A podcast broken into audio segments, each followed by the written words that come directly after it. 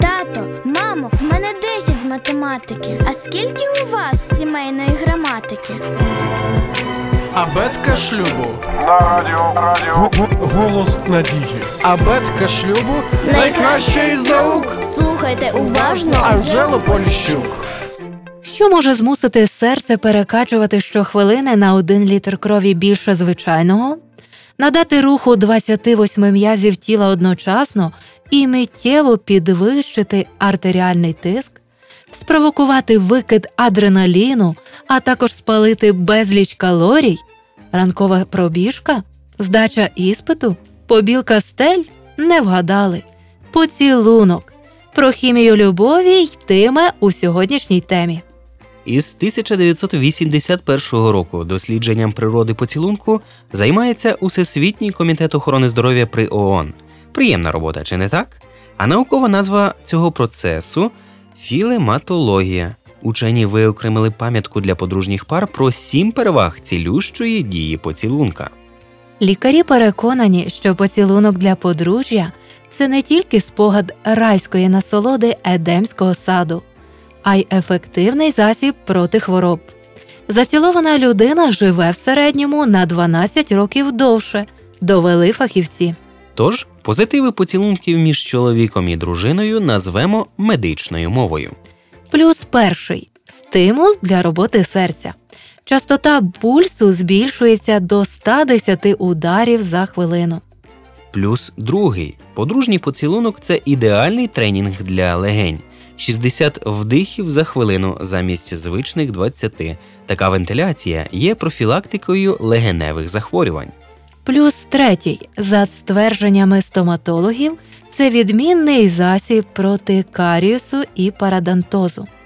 Поцілунок стимулює утворення слини, що краще за будь-яку жуйку нейтралізує кислотний наліт на зубах. Після їжі забудьте про зубну щітку, просто поцілуйте дружину. А дотик до губ чоловіка це ще й ефективний масаж ясен. Плюс четвертий. Подружній поцілунок це чудовий борець зі стресами. Річ у тому, що затяжні поцілунки запускають ланцюжок біохімічних реакцій в організмі, які знищують гормони стресу. От такої. Плюс п'ятий поцілунок це прекрасна гімнастика для м'язів обличчя. Під час цього приємного процесу шкіра краще забезпечується кров'ю, що робить її більш пружною. Шановні чоловіки, зверніть увагу, що такі послуги сімейного салону краси нічого не вартують, а ефект обом до душі. Плюс шостий. Поцілунок це ефективний знеболювальний засіб завдяки гормону ендорфіну, що міститься у слині. Жагучий поцілунок може позбавити головного чи зубного болю, доводять учені. За один поцілунок в організм викидається заспокійлива порція гормонів, що перевищує мінімальну дозу морфію. Плюс сьомий поцілунок це найдосконаліший спортивний тренажер, адже при кожному поцілунку спалюється 12 кілокалорій. Всього три поцілунки на день і зайвого грама, наче й не було. Тож, дорогі подружжя, сподіваємось, що цілющі властивості поцілунків ви перевірите найближчим часом на практиці. А зараз хочеться ще зазирнути у хімію любові. Як виявилось, уже сьогодні існують об'єктивні докази того, що виникнення закоханості пов'язане з низкою хімічних процесів, які відбуваються в людському організмі. Учені встановили, що наш головний мозок здатен виробляти молекули особливих хімічних речовин гормонів, і їх назвали амфетамінами. Саме вони впливають на нервову систему. Тож затуманений закоханий погляд з точки зору біохімії це ніщо інше, як стан приємного блаженства внаслідок впливу молекул амфетамінів на нервові центри у корі головного мозку. До речі, при їхньому надлишку наступає і гальмівна дія, котра порушує нормальне функціонування мозку. Ось тоді спалахує так звана шалена любов. Почуття закоханості супроводжується підвищенням концентрації в крові ще й іншого типу гормональних молекул адреналіну, який разом з амфетамінами переводить організм у стан радісної активності.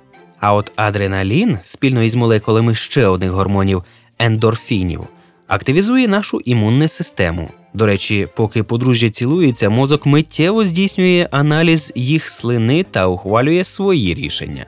Поцілунок здатен ще й протистояти утворенню стресових гормонів. Ось чому закохані відзначаються енергійністю та аж пашать здоров'ям. Нарешті є ще одна хімічна речовина, яку синтезує мозок і яка має вплив на зародження любові окситоцин. А Вона підвищує чутливість нервових закінчень та стимулює м'язові скорочення. Біохімічне розуміння кохання ані трохи не заперечує духовних витоків любові, тієї, що народжується і живе у вашому серці довго-довго.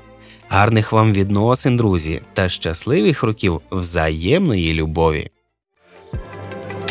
Абетка шлюбу. Для покращення взаємостосунків у сім'ї радимо продовжити самонавчання. Дистанційна біблійна школа пропонує вивчення лекцій, курсів Щаслива сім'я, а також коли любов повертається додому. Звертайтесь індивідуальні бесіди з консультантом по сімейних відносинах за телефоном 0800 30 20 20.